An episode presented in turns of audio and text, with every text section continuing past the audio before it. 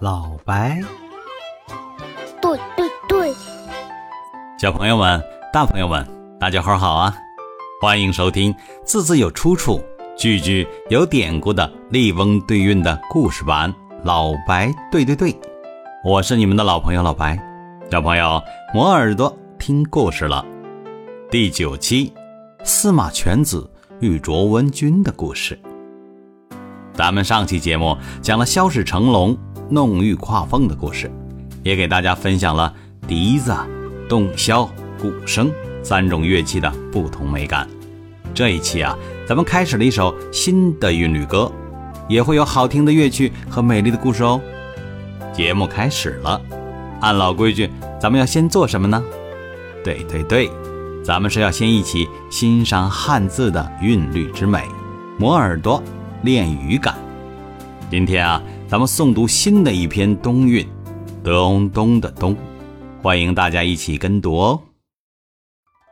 清对淡，薄对浓，暮鼓对晨钟，山茶对石菊，烟锁对云峰，金汉淡玉芙蓉，绿绮对清风，早汤先素酒。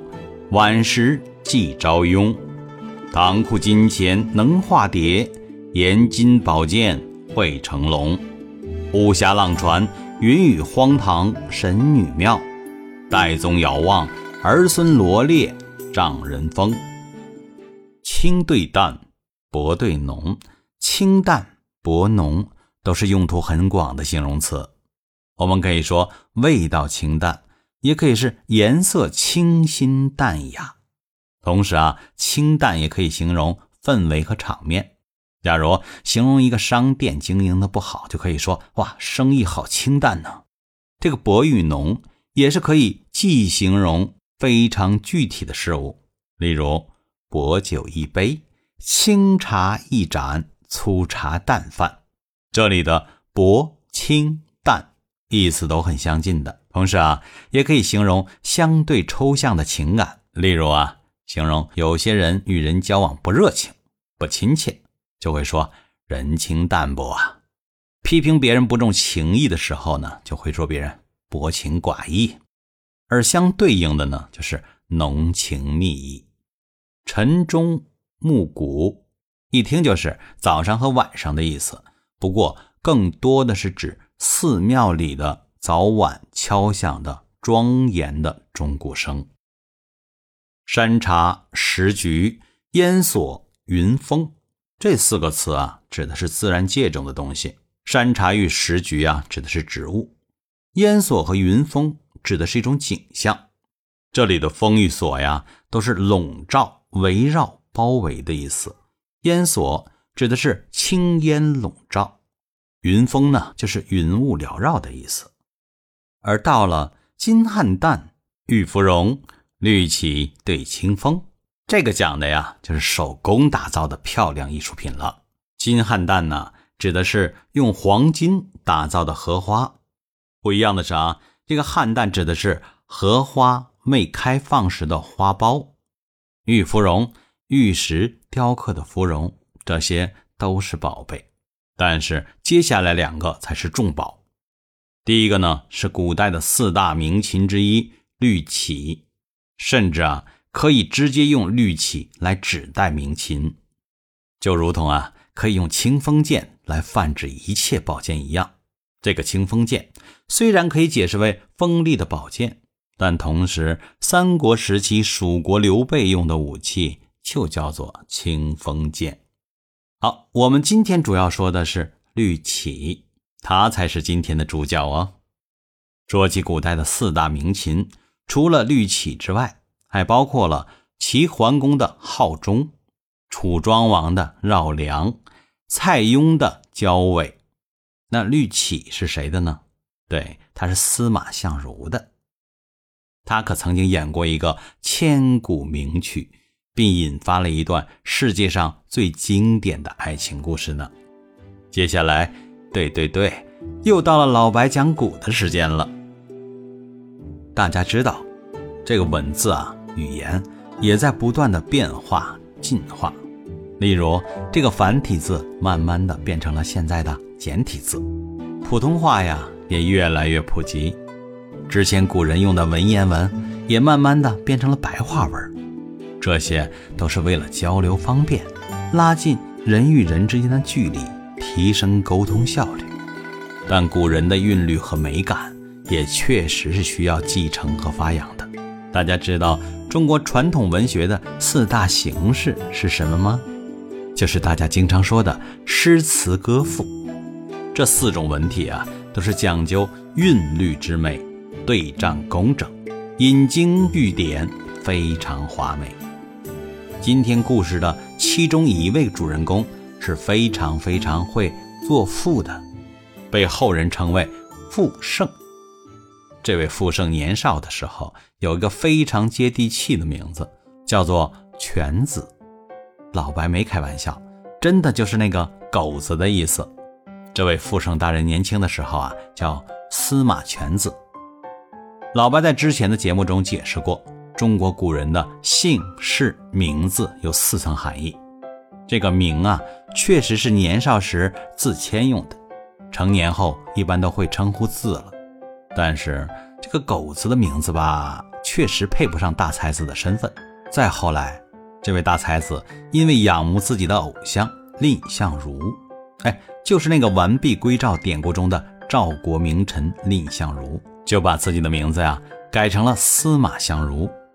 司马相如字长卿，这可是历史上著名的人物。不过，好像在历史上大书特书的著名人物啊，很多都受过挫折和磨难，都有过低谷时期和困难的故事。司马相如也曾落魄到开小酒铺谋生的地步。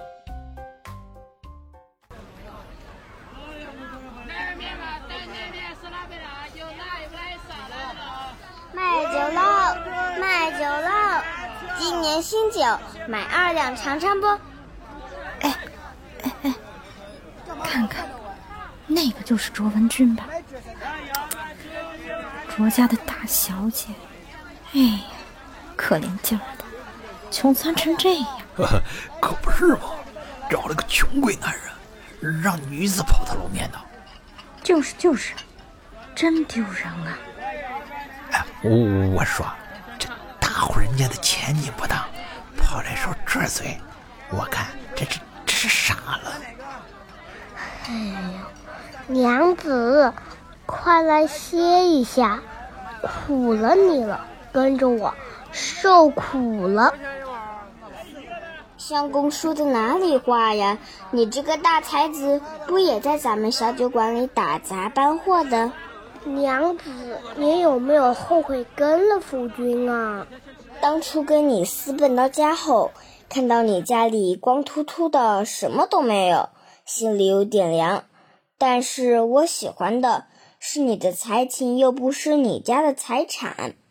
我也是久仰娘子的才貌双全啊，所以我去你家做客的时候，发现你在帘子后面偷看我。就特意为你弹奏了一曲《凤求凰》啊！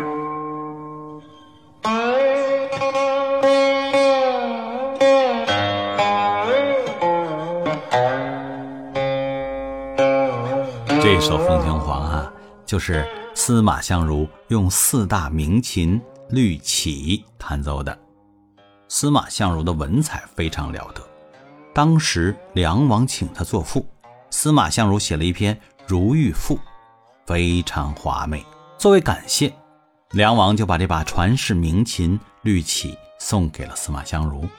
相传啊，这个绿绮通体黑色，隐隐泛着幽光，这个幽光啊是绿色的，就好像绿色的藤蔓缠绕在古墓之上，所以才被命名为绿绮。当时，卓文君被这首《凤求凰》深深的打动了，所以决定和司马相如在一起。但是啊，卓文君的父亲卓王孙坚决不同意。勇敢的文君就直接与相如私奔了。当文君来到司马相如在成都的家中的时候，发现家居徒四壁立。这句话什么意思呢？就是家里穷的呀，什么都没有，空空荡荡的，只有四面墙。这也是后来形容家境赤贫的成语“家徒四壁”的由来。不过，真正有本事的，遇到机会就会东山再起。没过多久。司马相如因为文章得到了新王的赏识，再次出山做官，不过却差点成了负心汉，鬼迷心窍，想要抛弃当年不嫌他贫穷的卓文君。相公啊，愿得一人心，白头不相离。闻君有两意，故来相决绝。唉，娘子，是我错了。卓文君得知司马相如可能要变心之后，接连写了好几篇流传千古的文章进行劝告。好在司马相如也认识到了自己的错误，最终与卓文君白头偕老了。这个发生在两千一百多年前的故事，可是世界上经典的爱情故事之首哦。今天的故事就到这里了，又进入到今天的亲子小任务时间喽。今天的故事里提到了蔺相如，还特别提到他是完璧归赵典故中的赵国名臣。今天的小任务啊，就是请小朋友们去搞明白完璧归赵到底是一个什么样的故事呢？小朋友可以向家长求助哦。老白期待小朋友把这个故事讲给老白听。对了，小剧场里征集小演员哦，不需要专业的设备，手机录音就可以。感兴趣的小朋友们，联系老白吧。